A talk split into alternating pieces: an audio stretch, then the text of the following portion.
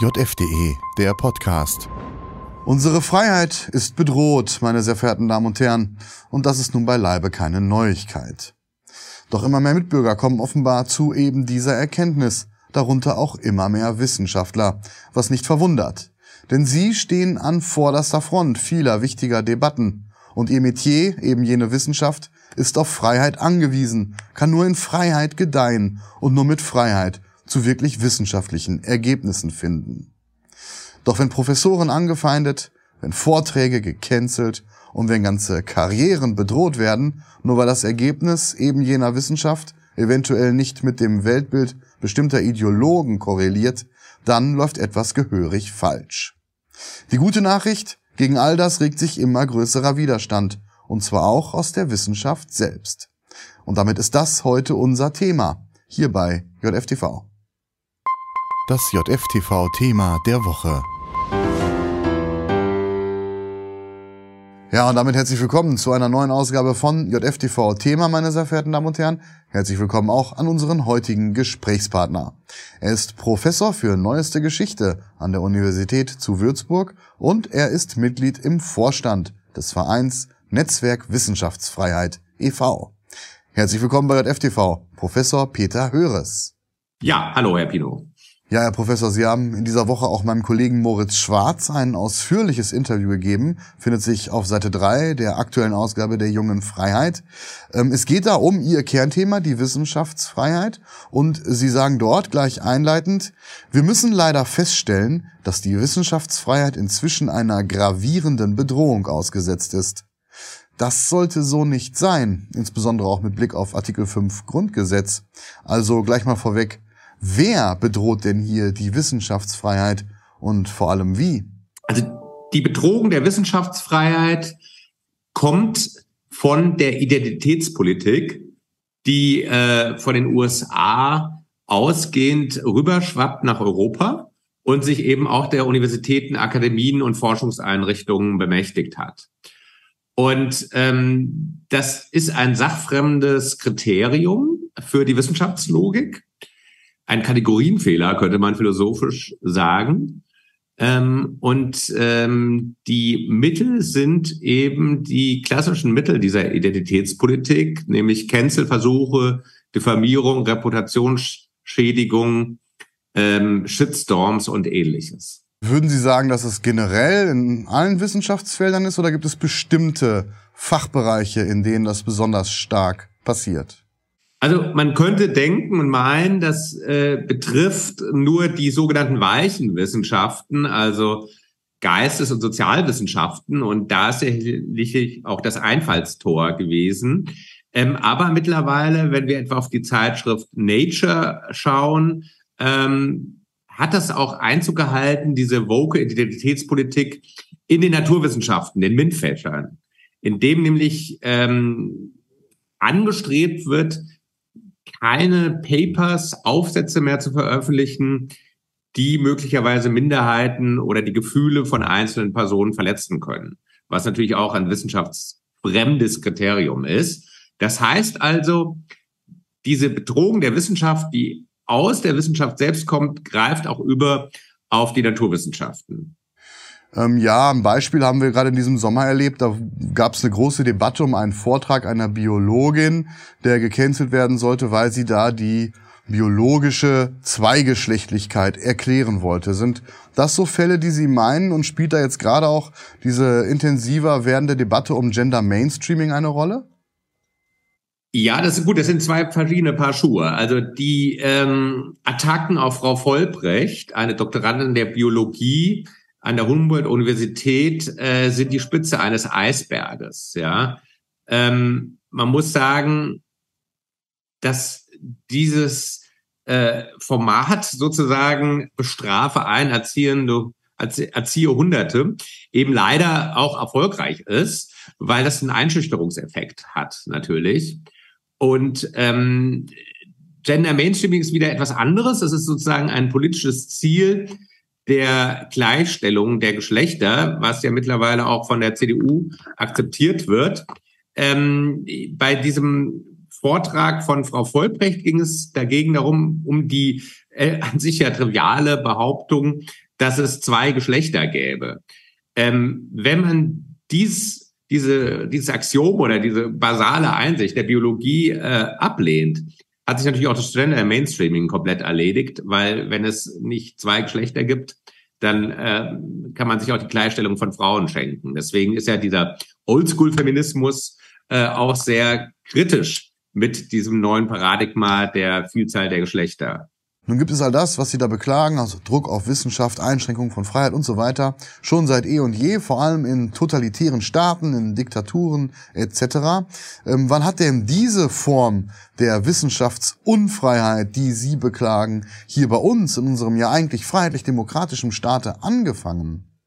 Also diese Unterscheidung zwischen Demokratie und Diktatur oder auch autoritären und totalitären Systemen und freiheitlichen Systemen, das ist ja sozusagen eine Unterscheidung, die auf die Verfasstheit einer Gesellschaft zielt. Ähm, und das sollte man auch nicht verwischen. Aber auch Demokratien ist es ja nicht so, dass mit der äh, mit dem Grundgesetz etwa bei uns oder einer Verfassung, die ähm, die Wissenschaftsfreiheit garantiert, ähm, ein für alle Mal dieses Grundrecht gesichert ist, sondern es gibt immer wieder Wellen äh, der Bedrohung, ähm, wo dieses Grundrecht dieses Bürgerrecht äh, in Frage gestellt wird. Das war auch etwa zu Zeiten der 68er äh, Bewegung so, wo es zahlreiche Attacken auf Hochschullehrer gab. Damals hatte sich ja der Bund Freiheit der Wissenschaft dagegen formiert. Und heutzutage können wir das äh, vielleicht so seit der Jahrtausendwende äh, in den USA mit Wurzeln, die also weiter zurückreichen, beobachten. Und in den letzten zwei, drei Jahren ist dieses Phänomen eben verstärkt auch in Europa und in Deutschland anzutreffen, dass sozusagen ähm, wissenschaftsfremde ähm, Kriterien in die Wissenschaft quasi eingeschmuggelt werden und es Kampagnen auch gegen einzelne Wissenschaftlerinnen und Wissenschaftler gibt. Ja, nun darf ich an der Stelle mal äh, ein ziemlich heißes Eisen in diesem Zusammenhang anfassen. Ein äh, Thema, das Sie jetzt bislang nicht genannt haben. Sie sagten auch, das käme vor allem aus den Geisteswissenschaften. Ich persönlich interessiere mich schon seit jungen Jahren intensiv für Geowissenschaften und habe deswegen auch schon Ende der 90er, über die Nullerjahre hinweg, äh, die ganze Debatte zum Thema Klimaforschung doch intensiver verfolgt. Kann mich gut erinnern, wie Anfang der Nullerjahre mal eine äh, Grafik namens Hockeystick erschien und es einen großen Aufschrei damals aus der Geowissenschaft, der Paläoklimatologie gab. Es gab Kritik am Gebaren des IPCC bis hin zu großen Fernsehdokumentationen. Ende der Nuller hatten wir den Fall Climate Gate, ähm, wo ähm, herauskam, dass IPCC in dem Fall einer politischen Organisation, aber doch von Wissenschaftlern geführt, dass ähm, Forschungsergebnisse aus den äh, großen und wichtigen und bedeutsamen äh, Klimaberichten rausgehalten wurden, dass selbst die Begutachtung wissenschaftlicher Fachliteratur, also der sogenannte Peer Review, damals schon unterwandert war und Forschungsergebnisse rausgehalten wurden. An all dies musste ich denken, als ich Ihr Interview mit Herrn Schwarz las, denn mittlerweile erleben wir sozusagen die Endausbaustufe dieses Themas. Im vergangenen Jahrzehnt gab es zum Beispiel eine Broschüre des Bundesumweltamtes, in der aufgerufen wurde, mit gewissen Forschern nicht mehr zu reden. Nun also die Endausbaustufe, wenn man so will, in Sharm el-Sheikh aktuell zu beobachten. Eine riesige Konferenz mit Politikern, mit Aktivisten und mit von diesen Politikern und Aktivisten auserwählten und begünstigten Wissenschaftlern, die dort das ganz große weltpolitische Rad drehen. Widerspruch gibt es keinen mehr. In Talkshows sitzt kein Kritiker mehr. Im Gegenteil, wer es noch wagt, eine kritische Meinung dazu zu haben, wird mindestens ignoriert, meistens lächerlich gemacht. Ähm, lieber Herr Professor, ist das vielleicht nicht die wahre Mutter aller Cancel Cultures? Ist nicht die Klimaforschung der Zweig, wo das am ehesten schon begonnen wurde? Und ist nicht vielleicht auch das, was wir jetzt in Sharm el-Sheikh sehen, diese Endausbaustufe, das Ziel, was man auch in anderen Wissenschaftsbereichen nun verfolgt, also die totale Dominanz der Politik über die Wissenschaft? Gut, also die Mutter ähm, würde ich jetzt nicht unbedingt sagen, weil die Phänomene doch sehr unterschiedlich sind. Ne? Ich bin natürlich fachfremd, was jetzt sozusagen dieses Thema Klima betrifft, aber ich würde schon auch sagen, dass hier äh, sich stark äh, Politik und Wissenschaft eben durchmischen und es auch entsprechende Fachpolitiken gibt und äh, Außenseiter oder äh, eben zum Verstummen gebracht werden, marginalisiert werden. Das ist in der Wissenschaft generell ein Problem, weil Außenseiter eben für die, in der Wissenschaftslogik wichtig sind, weil sie Fragen provozieren und Paradigmen in Frage stellen, was oft einen Effekt auf wissenschaftlichen Fortschritt hat. Deswegen äh, würde ich mal im Grundsätzlichen das immer als äh, Problem ansehen, wenn eine Wissenschaft zu sehr sich äh, vermainstreamt sozusagen und außerhalb des Mainstreams ähm, keine äh, kritischen Stimmen mehr duldet. Also das ist grundsätzlich in der Wissenschaftslogik ein Problem. Äh, Thomas S. Kuhn hat ja das beschrieben, dieses, ähm, diese Struktur wissenschaftlicher Revolution, die eben immer auch von Außenseitern motiviert wird und die eben insofern eine äh, wichtige Funktion für die Wissenschaft haben. Wobei natürlich umgekehrt man nicht generalisieren kann, dass jede Außenseiterposition dadurch schon äh, richtig ist. Ne? Grundsätzlich gilt es eben, dass ähm, die, das entscheidende Kriterium eben die, äh, das wissenschaftliche Argument ist. Ne? Nachprüfbarkeit, Allgemeingültigkeit, Richtigkeit von Thesen und Argumenten. Und jede These muss eben äh, prinzipiell der Falsifizierbarkeit ähm, gegenüber ähm, offen sein. Und äh, wenn das nicht mehr gegeben ist, dann äh, gibt es natürlich schon ähm, äh, ein Problem. Haben Sie das denn auch schon mal persönlich zu spüren bekommen? Ist auch schon von Ihnen Forschungsarbeit da unter Druck geraten oder gecancelt worden? Ja, also ähm, es ist so, es gibt natürlich immer ähm, verschiedene ähm, persönliche Diffamierungsversuche. Ähm, gut, man sollte jetzt auch nicht zu äh, empfindlich sein und ähm, nicht alles auch ernst nehmen, was für ein Schrott so geäußert wird im Netz oder sonst wo.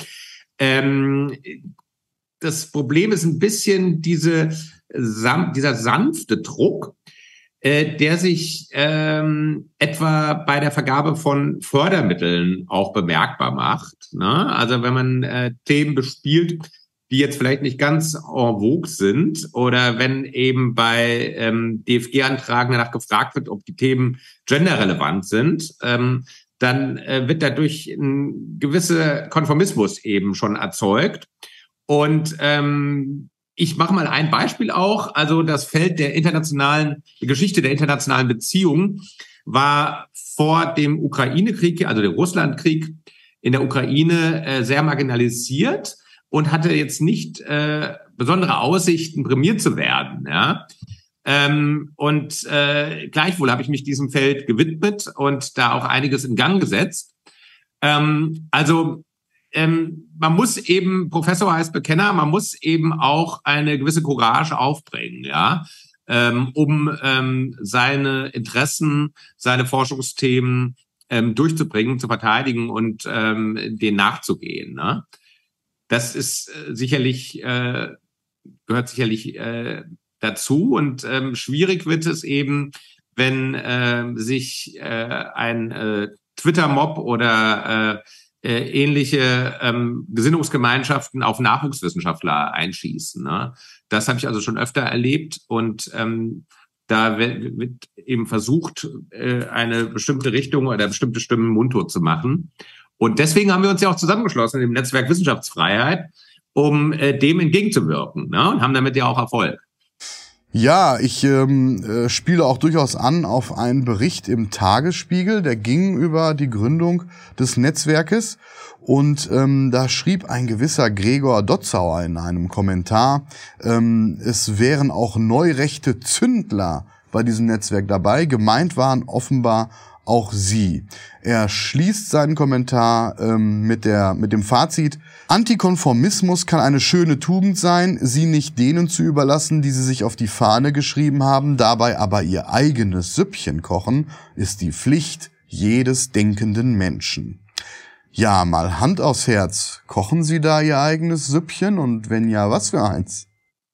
Also jeder macht sich selbst so lächerlich, äh, wie es ihm möglich ist ähm, auch dieser Journalist, äh, ne, wenn man viel schreiben muss als Journalist, dann schlägt man halt auch mal anscheinend daneben oder ähm, ist äh, mit der Reflexionskraft äh, am Ende. Wir sind ja ähm, ein Zusammenschluss im Netzwerk Wissenschaftsfreiheit auch politisch ganz unterschiedlicher äh, Kollegen, die äh, eines eint, und das gilt eben auch für mich, die Sorge um ein liberales Grundrecht. Also wir verteidigen ein, ein, ein urliberales Anliegen. Und darum geht es um, um nichts mehr. Und deswegen sind wir hier auch ein One-Issue-Verein. Also wir haben nur ein Thema, ja, äh, Wissenschaftsfreiheit und äh, können gar nicht andere Themen auch verfolgen, weil wir da keine Übereinstimmung haben. Ne? Wir sind ein pluraler Chor von über 700 Kolleginnen und Kollegen und da äh, könnten wir uns gar nicht äh, irgendwie einigen, jetzt auf anderen Feldern ein einheitliches Meinungsbild herzustellen. Insofern äh, ist das Quatsch und wir haben äh, dieses eine Thema und das verfolgen wir konsequent und da sind äh, auch ähm, Genderforscherinnen dabei, äh, Leute von der Sozialdemokratie und Grünen Partei, wie eben auch Liberale und Konservative. Und ähm, uns eint dieses eine Anliegen und alles andere sind Verschwörungstheorien. Aus welchen Fachbereichen kommen die teilnehmenden Wissenschaftler? Zeichnet sich da eine Tendenz ab oder ist auch das breit gestreut? Also gleich, äh, das wäre ja auch wieder so eine Art Identitätspolitik, wenn wir jetzt da äh, genau nach Geschlecht, äh, Fachrichtung und so weiter ähm, das zusammensetzen würden. Wir sind ja ein freiwilliger Zusammenschluss, aber tatsächlich äh, haben wir Fachgruppen für ähm, alle großen Fächer ähm, und es sind sowohl ähm, Geistes-, Sozialwissenschaftler dabei, wie auch viele, erstaunlich viele Naturwissenschaftler und das ist auch sehr gut. Ähm, und dadurch kommt man auch in Austausch mit anderen Fachkulturen. Das ist sozusagen ein äh, Nebeneffekt dieses Netzwerkes, dass wir wirklich äh, transdisziplinär zusammenarbeiten. Ähm, wie kann man denn überhaupt mitmachen? Muss man selber Wissenschaftler sein, um sie zu unterstützen? Also der, das Netzwerk ist zunächst mal tatsächlich ein Zusammenschluss von promovierten Wissenschaftlern, die wissenschaftlich tätig sind. Aber man kann auch, ähm, wenn jemand das Anliegen teilt, kann man auch eine Unterstützungsmitgliedschaft beantragen. Ähm, und man kann natürlich gerne auch uns unterstützen mittels Spenden oder anderweitig, publizistisch oder wie auch immer. Ne? Also da sind wir sehr dankbar für jede Form der Unterstützung. Und für diejenigen, die tatsächlich promoviert sind, gibt es dann auch die Möglichkeit, sich bei Ihnen auf diese Liste der mittlerweile über 700 Wissenschaftler zu setzen. Mhm. Einzige Voraussetzung, wenn ich Sie richtig verstanden habe, ein bisschen Courage schadet nicht, oder? Genau, also ein Mindestmaß an Courage. Ich meine, ich staune mal ein bisschen, wie leichtfertig äh, viele urteilen über das Verhalten von äh, Menschen, die sich in Diktaturen anpassen ähm, und dann aber nicht ein Mindestmaß an Mut in einer doch freiheitlichen Gesellschaft aufzubringen imstande sind. Ne? Also ein bisschen ähm, mutig nach vorne sollte man schon gehen. Letzte Frage, hat es denn auch schon Anfeindungen an die dort äh, Mitwirkenden, die Unterzeichner gegeben, weil sie sich da bei Ihnen engagieren? Ja, schon. Also, ähm, aber das bewegt sich natürlich auf dieser Diskursebene, ne? dass Leute sich eben abfällig äußern. Aber wie gesagt, also äh, das muss man dann schon aushalten. In dem Sinne, das muss man aushalten. Das Ziel, das Sie da mit Ihrem Verein verfolgen, ist es ganz sicher wert. Herr Professor Höres, vielen lieben Dank, dass Sie sich die Zeit für uns genommen haben und gerne auch gerne. ein Wiedersehen bei JFTV. Wiederschauen, Dankeschön. Ja, meine Damen und Herren, und damit abschließend wie immer noch ein kurzer Blick in die aktuelle Ausgabe der jungen Freiheit. Der bedrohten Wissenschaftsfreiheit, widmet sich dort auch Hinrich Robum und zwar von einer etwas anderen Warte aus. Er berichtet darüber, wie linksradikale Gruppen in die Institutionen eingedrungen sind und an den Hochschulen in Deutschland seit Jahrzehnten den Ton angeben. An finanziellen Mitteln mangele es ihnen nicht, so Robum, der schildert, was diese Gruppen mit diesen Mitteln so anstellen.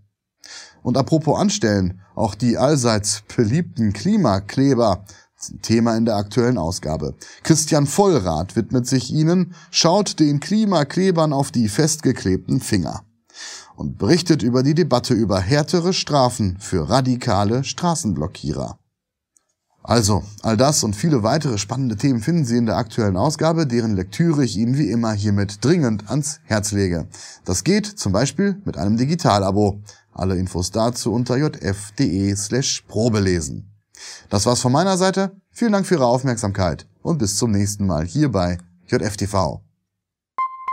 Das JFTV-Thema der Woche. JFDE, der Podcast. Ein Angebot der jungen Freiheit.